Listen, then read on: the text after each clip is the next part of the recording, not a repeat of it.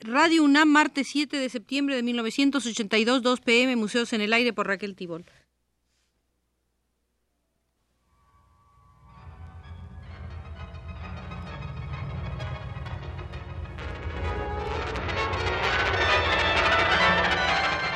Museos en el Aire.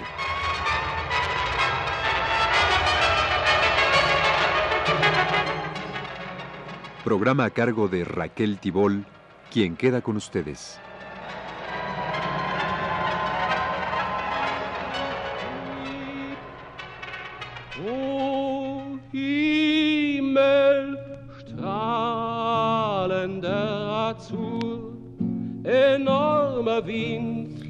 Con la aprobación de quienes nos han acompañado, hemos venido realizando una serie de visitas al Museo del Diseño Industrial, contando con la muy apreciable guía del muy agudo e informado maestro Tomás Maldonado. Volvamos pues hoy al Museo del Diseño Industrial para entrar por la sala de la crisis de 1929 y sus repercusiones en la forma de los objetos industriales. Antes de la crisis, la forma de los productos está concebida respetando las exigencias de la simplicidad constructiva y funcional, Después de la crisis sucede todo lo contrario. Se trata del nacimiento del stealing, es decir, de aquella modalidad de diseño industrial que procura hacer el modelo superficialmente atractivo, a menudo en detrimento de su calidad y conveniencia, que fomenta su obsolescencia artificial en vez de la fruición y utilización prolongada. En definitiva, un programa de derroche para una sociedad que en aquel preciso momento no tenía nada o muy poco que derrochar. Esto puede parecer paradójico, y de hecho lo es, pero no nos ha de inducir a engaño. El capitalismo es capaz de presentar como lógicas las situaciones más paradójicas. Es evidente que el stealing constituye una bizarra respuesta a la crisis, pero es una respuesta muy coherente con las premisas de una estrategia competitiva muy particular. Nos referimos a aquella estrategia que ha consentido pasar del capitalismo tradicional competitivo al actual capitalismo monopolista, de una estrategia que apunta a la reducción del precio a otra que se basa en la promoción del producto. En este contexto, el stealing aparece como uno de los principales expedientes para la promoción de ventas y asume indirectamente el papel de centro neurálgico de aquel gigantesco sistema de engaño y de especulación que es el capitalismo monopolista. Por ello, no es una casualidad que los tres grandes pioneros del stealing americano hayan comenzado su actividad profesional precisamente en los primeros años de la crisis. Ellos son Dreyfus, Tiggy y Lowy. Sie trinken Sprit bei Leichenwachen. Recordando este periodo, Dreyfus escribió eran los años de la depresión, el inicio de los años 30, cuando la parálisis económica aferró al país. Los productos industriales cumplían la función para la cual habían sido pensados, pero salían de las cadenas de montaje con una enervante monotonía. Cuando los negocios se fueron a pique, las diversas fábricas empezaron la guerra de los precios. Pero entre tanto algunos industriales perspicaces habían llegado a comprender que para superar sus dificultades se debía perfeccionar el servicio que los productos prestan, hacerlos más convenientes para el consumidor y a la vez mejorar su aspecto. Hasta aquí las palabras de Dreyfus. Algunos han defendido el stealing como expresión de creatividad popular auténtica. Otros han preferido ligarlo a la problemática del kitsch, Ambas interpretaciones han sido sometidas a críticas. A la primera se le ha imputado cierta ingenuidad de juicio, al considerar al Stilling elaboración sofisticada de los centros de estudios de la gran industria como un testimonio de la creatividad popular.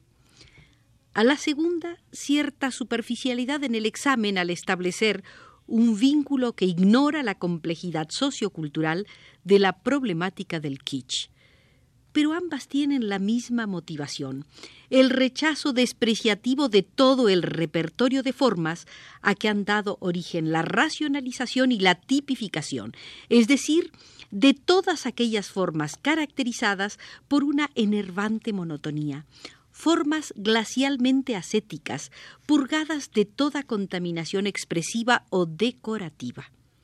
En realidad, estamos ante una rebelión contra el pecado original del ordenamiento capitalista, el rigorismo aséptico de la ética protestante. El Fordismo había introducido el puritanismo en el trabajo y en la vida del trabajador. En realidad, la organización científica del trabajo y el control de la vida privada del trabajador había contribuido a domar al operario, transformándolo en el gorila amaestrado de Taylor. Pero también el producto del trabajo se resiente de esta influencia. Al gorila amaestrado corresponde el producto amaestrado. Al ascetismo en el trabajo y en la vida del trabajador corresponde el ascetismo en la forma de los bienes producidos. Pero si bien el gorila amaestrado, por lo menos en el trabajo, puede ser siempre útil, el producto amaestrado se ha convertido en un obstáculo para las nuevas exigencias del capitalismo monopolista. Ahora, éste exige la irracionalidad del mercado y no como antes su racionalidad. La consecuencia de la nueva estrategia es el producto irracional, es decir, el producto capaz de empeñar, tanto en la fase de concepción como en la de producción o en la de distribución, la mayor cantidad de trabajo improductivo posible.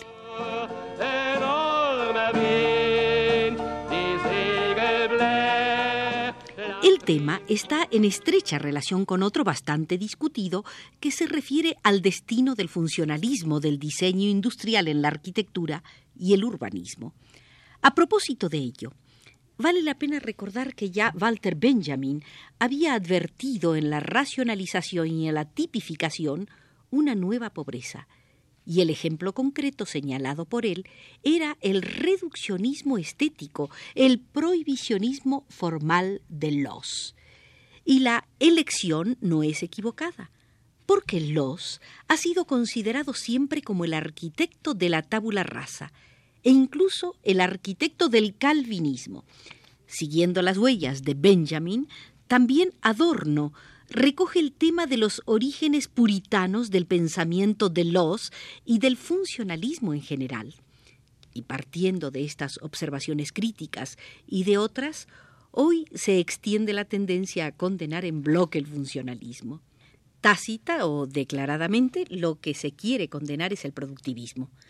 Sin duda la temática es demasiado rica para que pueda ser discutida de una manera exhaustiva aquí, pero podemos decir que la única opción posible no puede ser, como se pretende, entre la nueva pobreza del funcionalismo y la vieja riqueza del stealing, entre el diseño y el antidiseño, entre el objeto racional y el objeto irracional. En este contexto hay que precisar la influencia del Bauhaus, nacido en 1919 con la fusión de dos preexistentes instituciones de enseñanza del Gran Ducado de Sajonia-Weimar-Eisenach, la Escuela Superior de Bellas Artes y la Escuela de Artes Aplicadas. Esta última había sido fundada en 1906 por Van de Velde, y a su vez era emanación directa del Seminario de Artes Aplicadas, creado por iniciativa del propio Van de Velde en 1903. A propuesta de Van de Velde, se confiará a Gropius el cargo de director del Bauhaus, que sustentará hasta 1928. Hannes Mayer será director de 1928 a 1930 y Mies van der Rohe de 1930 hasta la clausura definitiva del instituto en 1933. Mit dem Rock von Katun und dem gelben Tuch und den Augen der schwarzen Seen. La historia del Bauhaus suele dividirse en tres periodos que corresponden a los tres directores o a las tres ciudades en que tuvo su sede, Weimar, Dessau y Berlín. El periodo de la dirección de Gropius se subdivide en dos fases. La de Iten, que va de 1919 a 1923, y la posterior. Itten fue llamado al Bauhaus como Meister en 1919. Representaba la tendencia místico-expresionista que tuvo una gran influencia en el desarrollo de la didáctica del Bauhaus, sobre todo en los primeros años. En 1923, y debido a diferencias con Gropius, Itten se verá obligado a abandonar el instituto. Lo sustituirá Moholy-Nagy, cuyo enfoque didáctico, aunque permanezca fiel al planteamiento de la actividad de Itten, estará fuertemente influido por la estética del constructivismo. Para reforzar esta nueva orientación, se agrega Albers, alumno del Bauhaus, promovido a Meister en el mismo 1923. En 1926 se decidirá complementar el nombre del instituto con el añadido de Escuela Superior de Proyectación, para precisar mejor su objetivo principal. La contribución del Bauhaus al diseño industrial no puede ser tratada sin tener en cuenta las condiciones socioeconómicas y culturales particulares de Alemania antes y durante la República de Weimar. No es casual que la República de Weimar y el Bauhaus tengan la misma fecha de nacimiento y la misma fecha de desaparición. También su periodización presenta un paralelismo sorprendente y apenas se puede resistir la tentación de establecer un nexo casual entre ambos desarrollos. Las tres fases del Bauhaus, 1919-24 Weimar, el tardo expresionismo y su conflicto con el racionalismo naciente, 1925-30 Dessau, el racionalismo y sus conflictos con los residuos de las fases precedentes. 1930-32, Dessau-Berlín, el racionalismo y su conflicto con un nuevo irracionalismo. Las tres fases de Alemania. 1919-24, el caos, la desocupación, el asesinato político. 1925-30, la prosperidad engañosa de los créditos internacionales y de la racionalización industrial. 1930-33, de nuevo el caos, la desocupación, el asesinato político. Pero el Bauhaus no se limitó a reflejar los altibajos de la realidad, también intentó cambiarla. Cuando se quería eternizar el caos, el Bauhaus reivindicó con Gropius el orden.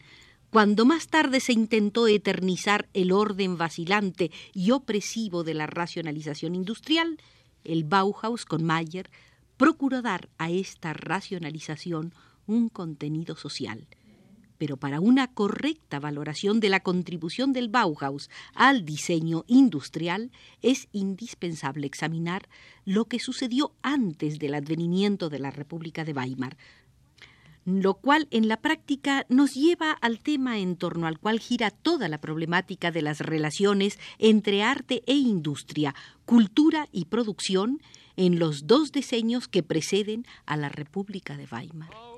War ich da nämlich zusammengebrochen, der Kutscher lief zum Telefon, da stürzten aus. ¿De qué manera el Fordismo, la productividad, la racionalización y la tipificación condicionaron el ulterior itinerario del Bauhaus? La respuesta se ha de buscar sobre todo en la posición que el propio Gropius había adoptado en el debate de aquellos años. Desde el principio, Gropius estaba muy ligado a la corriente que buscaba una mediación cultural frente a la industria. Gropius colaboró como asistente jefe en el estudio de Behrens y recordaba, Behrens fue quien me introdujo por primera vez en el tratamiento sistemático de los problemas arquitectónicos. En el periodo en que colaboré con sus importantes trabajos y en el curso de innumerables coloquios con él y con otras personalidades importantes, me formé mi propia opinión sobre la construcción y sobre las funciones fundamentales de la arquitectura. El joven Gropius tenía una opinión propia mucho más rígida, más explícita, más polémica que la que sostenía su maestro Berens. En este sentido, resulta interesante analizar el programa para la fundación de una sociedad general de construcciones sobre una base artística unitaria que Gropius presentó en 1910 al industrial Rathenau y que fue conocido hasta 1962. En ese texto, Gropius expone casi con alegre optimismo empresarial sus ideas para una sociedad de proyectación integral para la construcción. Sus reflexiones están desprovistas de cualquier retórica cultural. Da ist schon wieder ein neuer hässlicher Fleck am Gemäuer. Das ist nicht gut, gar nicht gut. Da sind neue La visita al Museo del Diseño Industrial ha terminado por hoy. Agradecemos al profesor Tomás Maldonado y a Jorge Castro, quien ha estado con nosotros en los controles.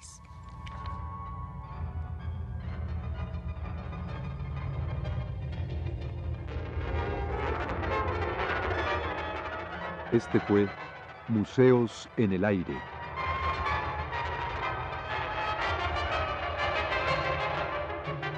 El programa de Raquel Tibol que se transmite todos los martes a las 14 horas.